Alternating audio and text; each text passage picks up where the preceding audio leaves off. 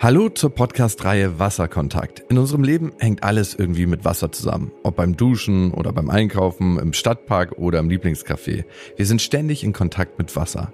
Heute sprechen wir in unserer Podcast-Reihe Wasserkontakt mit Ricardo darüber, wie Flüsse geerntet werden. Er erzählt davon, was er als Vollzeitfreiwilliger für die Wasserversorgung seiner Stadt erreicht hat, erklärt, warum Flüsse Platz brauchen und verrät uns, warum sein Engagement erst in 30 Jahren so richtig sichtbar sein wird. Hallo Ricardo, kannst du uns ein bisschen was über dich selbst erzählen? Ja, sehr gern. Hallo, ich bin 34 Jahre alt und lebe in Jalapa. Die Stadt hat etwa 400.000 Einwohner und liegt im Bundesstaat Veracruz am Golf von Mexiko.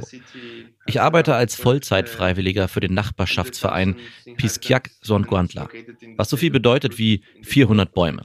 Die Organisation hat das Ziel, den Fluss Pisquiac zu schützen. Er ist die Hauptquelle unserer Wasserversorgung. Du hast es ja eben gerade schon ein bisschen angedeutet, aber jetzt frage ich nochmal genauer nach. Welche Rolle spielt Wasser in deinem Leben? Meine Heimatstadt Jalapa ist sehr reich an Wasser. Jalapam bedeutet wörtlich Quellen über dem Sand. Wir haben das ganze Jahr über hohe Niederschlagsmengen, besonders während der Regenzeit von Juni bis September. Aber die Stadt wurde auf die Quellen gebaut, was bedeutet, dass wir die Quellen eigentlich nicht mehr nutzen können. Außerdem gibt es aktuell kein System zum Sammeln und Aufbereiten von Regenwasser. Und zusätzlich wird mehr Waldfläche gerodet. Durch die fehlenden Wurzeln können so auch die Böden immer weniger Wasser halten. Die Flüsse in unserer Gegend sind größtenteils verschmutzt. Für mindestens die Hälfte der Stadt gibt es keine Investitionen in Abwasseraufbereitung. Aber es gibt den Fluss Bisquiac direkt vor meinem Haus im Zonguantla-Tal. Er ist wahrscheinlich der natürlichste Fluss im ganzen Golf von Mexiko. Wir sind auf das Wasser des Flusses angewiesen. Er versorgt Jalapa mit Wasser.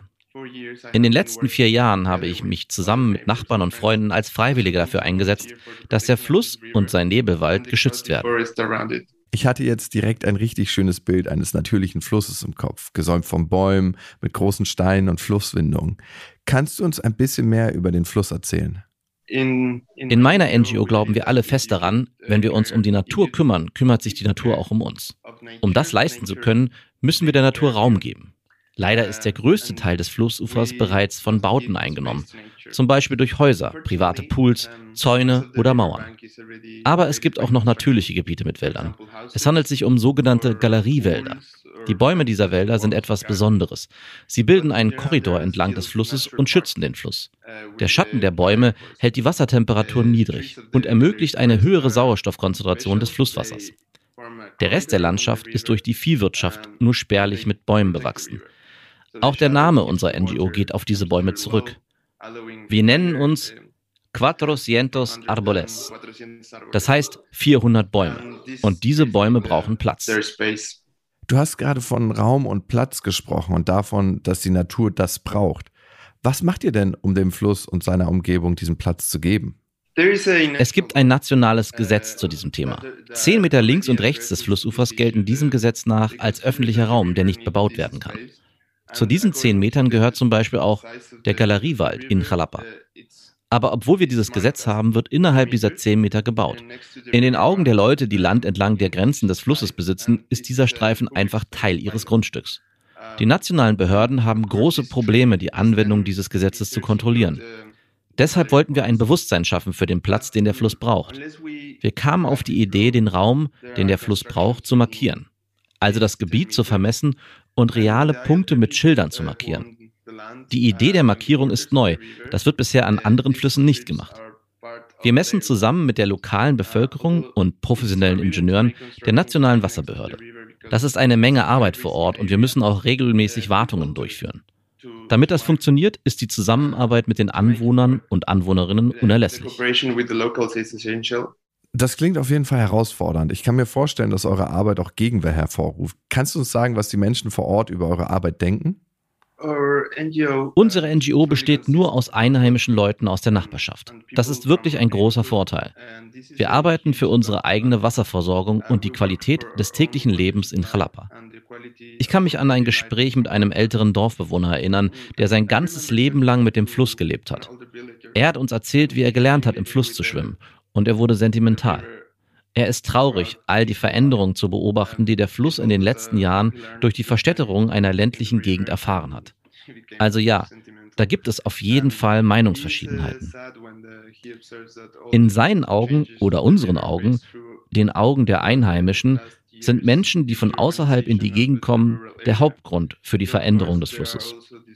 Diese Neuankömmlinge lassen sich hier nieder, weil sie die Natur des Ortes schätzen. Gleichzeitig haben sie Angst vor dem Leben in dem, nennen wir es mal, einsamen Wald. Also bauen sie Mauern zur Sicherheit direkt am Flussufer. Sie bebauen also den Platz, den der Fluss braucht. Zum Beispiel als Flutungsfläche bei Hochwasser, besonders in der Hurrikansaison im Herbst. Einige von ihnen sind gegen die NGO. Sie haben das Gefühl, dass unsere NGO ihr Land oder ihre Häuser beansprucht. Beeinflusst das dann eure Arbeit? Nein, allgemein sind die Menschen sehr positiv gegenüber unserer Arbeit eingestellt. Wir erleben bereits jetzt Wasserknappheit und die Leute sind sich darüber bewusst, dass das mit dem Zustand des Flusses zusammenhängt. Der Fluss ist unsere Wasserquelle. Wir ernten sozusagen das Wasser aus einem der Flusszuflüsse und wir sind völlig abhängig von dieser Ernte. Unser Ansatz ist es, die Menschen einzuladen, sich zu beteiligen. Wir sagen nicht, entfernt eure Mauern. Wir laden sie ein, damit sie erkennen, dass ein Teil ihres Landes Teil der Umgebung des Flusses ist. Wir laden sie ein, sich an den Messungen zu beteiligen. Und wir laden Sie ein, uns finanziell zu unterstützen, wenn Sie können. Wir haben keine Finanzierung von außen. Die Gelder kommen alle aus unserer Gemeinde. Dass wir in der Lage sind, mit all dem fertig zu werden, ich meine, professionelle Messungen und Markierungen zu bezahlen, nur mit dem Beitrag der Anwohner und Anwohnerinnen, zeigt auch, wie sehr die Einheimischen unsere Arbeit unterstützen. Ich finde es richtig spannend, dass du den Ausdruck den Fluss ernten verwendest.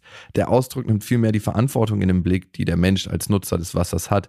Glaubst du, dass sich eure Wasserernte verändern wird? Ich bin mir sicher, dass sich das ändern wird. Der Fluss speist sich aus Quellen. Wir leben in einem vulkanischen Gebiet. Das bedeutet, dass es zwei Jahrzehnte dauert, bis ein Regentropfen, der versickert, wieder aus der Quelle an die Oberfläche kommt. Wir haben jetzt schon Wasserknappheit, weil die lokale Quelle nicht mehr so viel Wasser produziert wie vor 30 Jahren. Wenn wir dem Fluss jetzt keinen Raum geben, wenn wir nicht dafür sorgen, dass es Bäume gibt, deren Wurzeln Wasser im Boden halten können, wie sollen wir dann die Wasserversorgung in der Zukunft sicherstellen? Ja, es ist echt wichtig, in die Vergangenheit zu schauen. So können wir die heutige Situation oft viel besser verstehen.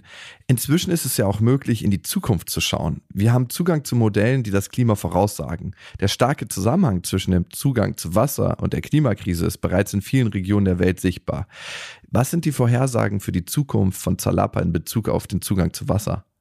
Wenn wir uns die Vorhersagen zum Klimawandel ansehen, kann man feststellen, dass es in unserer Region viel mehr Wasser geben wird, aber eben durch extreme Wetterereignisse. Der Fluss wird sich in einen sogenannten Fast Response River verwandeln. Also er wird bei Starkregenereignissen sehr plötzlich sehr wild und reißend werden. Und er wird viel Platz brauchen, um diese große Menge an Wasser zu bewältigen. Wenn die Menschen weiterhin Bäume fällen und Mauern bauen, um sich vor dem Wasser zu schützen, machen sie es nur noch schlimmer. Es wird nicht genug Platz für das ganze Wasser geben. Wir werden mit Sicherheit Überschwemmungen erleben, wir sehen weltweit genug Beispiele, wo das bereits passiert. Und wir werden Probleme mit der Wasserqualität bekommen. Wenn immer weiter so viele Wälder abgeholzt werden, wird das zu ernsten Problemen führen. Also der Fluss wird dann nicht mehr in der Lage sein, uns sauberes Wasser zu liefern. Das ist ein sehr, sehr wichtiges Thema. Wenn wir über den Zugang zu Wasser in Deutschland sprechen, glauben die Leute oft, dass wir keine Probleme mit dem Zugang zu Wasser haben werden, weil es in Deutschland viel regnet. Aber es ist ja so, dass Niederschlag keine Garantie für sauberes Wasser ist. Bei Starkregen fließt zum Beispiel viel Wasser an der Oberfläche ab, weil der Boden bereits voll mit Wasser ist. Besonders in landwirtschaftlich genutzten Gebieten nimmt das Wasser eine Menge Düngungsmittel und andere Schadstoffe auf. Dann fließt es in größere Gewässer, die dadurch verschmutzen. Mir gefällt ein Ansatz, sehr lokal zu denken. Ich glaube, das ist wichtig. Aber gibt es denn auch allgemeine Erkenntnisse, die du mit Menschen in anderen Teilen der Welt teilen kannst? Uh, Wir haben mit der Organisation begonnen, als es noch keine Trinkwasserinfrastruktur gab, um unsere Nachbarschaft mit Wasser zu versorgen. Ältere Menschen schafften es, das Rathaus einzubeziehen und ein kleines Budget für die Leitung zu bekommen. Es war ein großer Erfolg, als das Wasser aus der Leitung floss. Und alle Leute wussten, woher das Wasser aus ihrem Wasserhahn kam. Wir organisierten Reinigungstage an der Quelle und die Leute besuchten die Quelle und besuchten den Wald. Wir machen diese Besuche immer noch. Ich denke, alle Menschen überall auf der Welt sollten wissen, woher ihr Wasser kommt. Ich glaube, nur so können wir verstehen, dass Süßwasser eine begrenzte und sehr wertvolle Ressource ist. Wir müssen unser Verständnis dafür tiefgreifend verändern. Das ist eine richtig gute Idee, dass jeder Mensch einmal den Ort besuchen sollte, von dem sein eigenes Trinkwasser stammt. Danke, Ricardo. Ricardo hat uns von Flüssen erzählt, die geerntet werden. Hast du Lust auf weitere Wasserkontakte? Hör dann in andere Folgen von Wasser, das abhängig macht oder von Gärten, die Wasser brauchen.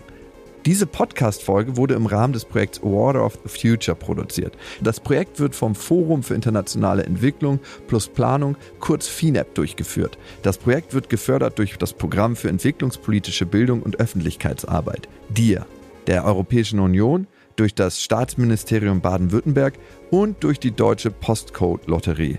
Inhaltlich verantwortlich ist FINEP. Es wird nicht notwendigerweise die Position der Fördergebenden wiedergegeben.